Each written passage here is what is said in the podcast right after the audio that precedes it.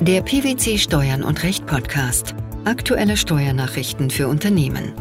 Informativ, kompakt, verständlich. Herzlich willkommen zu einer Sonderausgabe unseres Steuern und Recht Podcasts, den PwC Steuernachrichten zum Hören. In einer Reihe von Episoden sprechen wir über die Auswirkungen des Kriegs in der Ukraine. Heute informieren wir darüber, was der Krieg für Finanzdienstleistungen und Zahlungsverkehr bedeutet. Als Reaktion auf den Angriff Russlands auf die Ukraine hat die Europäische Union gemeinsam mit ihren internationalen Partnern sukzessiv harte Sanktionen beschlossen. Diese zielen insbesondere darauf ab, die russische Wirtschaft und die politische Elite massiv zu schwächen. Die Sanktionen haben vor allem Auswirkungen auf den Zahlungsverkehr, auf Handelsbeziehungen und auf Finanzmarkttransaktionen im Zusammenhang mit diesen Handelsbeziehungen. Worauf müssen Finanzdienstleister nun besonders achten?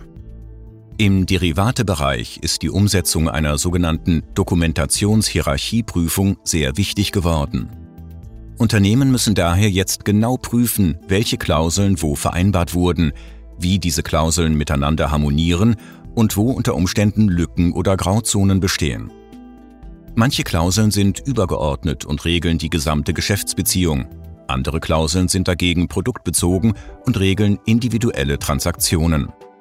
Es ist daher essentiell, sich einen Überblick darüber zu verschaffen, wo welche Klauseln stehen, was sie einem ermöglichen und wer sie auch mal kündigen kann. Diese Prüfung durchzuführen ist deshalb so wichtig, weil Unternehmen damit für sich klären können, wo sie ein direktes oder indirektes Risiko in Bezug auf Russland oder mit russischen Gegenparteien haben. Die Kündigungsklausel, gerade was das Thema Illegality betrifft, greift größtenteils nur, wenn ein direktes Kriegsverhältnis zwischen zwei Ländern besteht. Dieser Fall besteht in Deutschland glücklicherweise nicht. Das hat aber zur Folge, dass die sogenannte Illegality-Klausel in vielen Fällen nicht funktioniert. Was bedeutet das? Trotz der Lage in Russland und trotz der Einschränkungen am Markt und den damit verbundenen Auswirkungen auf die Preise bestehen verschiedene Verpflichtungen, die erfüllt werden müssen. Denn die meisten Trading-Verträge sind so ausgelegt, dass ohne bestimmte Kündigungsklausel, wie beispielsweise Illegality oder Force Majeure, weiterhin die Verpflichtung besteht, der Erfüllung nachzukommen, wenn Sanktionen dies nicht direkt oder indirekt verhindern. Deshalb sollten Unternehmen deutlich mehr auf diese Klauseln schauen und sich die Frage stellen, wie sie wo gezielt Verbesserungen erreichen können und wie sie nicht nur kurzzeitige Risiken stemmen, sondern auch längerfristig das Handelsrisiko verbessern können. Warum ist eine solche Vorgehensweise unbedingt anzuraten? Weil es in den meisten Fällen um sehr viel Geld geht.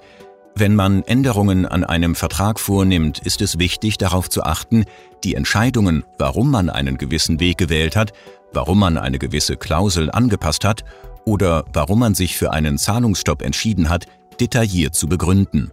Das ist auch wichtig, um Reputationsrisiken zu minimieren. Es gibt ja durch das sogenannte ISTA eine Reihe von Rahmenverträgen, in denen grundlegende vertragliche Verpflichtungen zwischen handelnden Parteien festgelegt sind.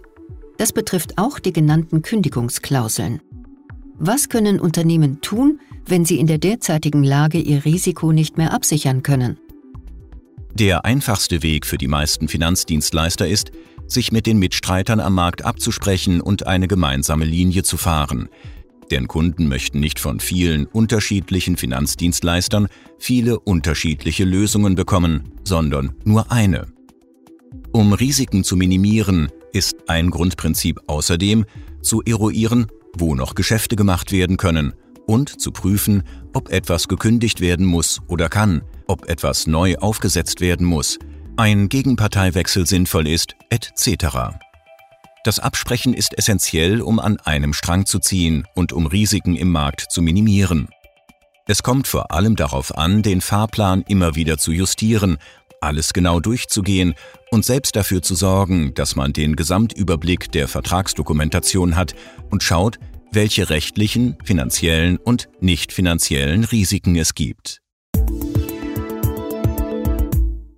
Die Auswirkungen des Ukraine-Kriegs auf Finanzdienstleistungen und Zahlungsverkehr. Das war das Thema der heutigen Sonderausgabe unseres Steuern und Recht Podcasts, den PwC Steuernachrichten zum Hören. Ansprechpartner für diesen Themenschwerpunkt ist Michael Huertas. Seine Kontaktdaten sowie Hinweise zu weiteren Informationen finden Sie in der Episodenbeschreibung. Wir freuen uns, dass Sie dabei waren und hoffen, dass Sie auch das nächste Mal wieder in die PwC Steuernachrichten reinhören.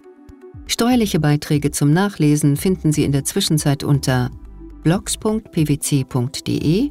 slash steuern und recht.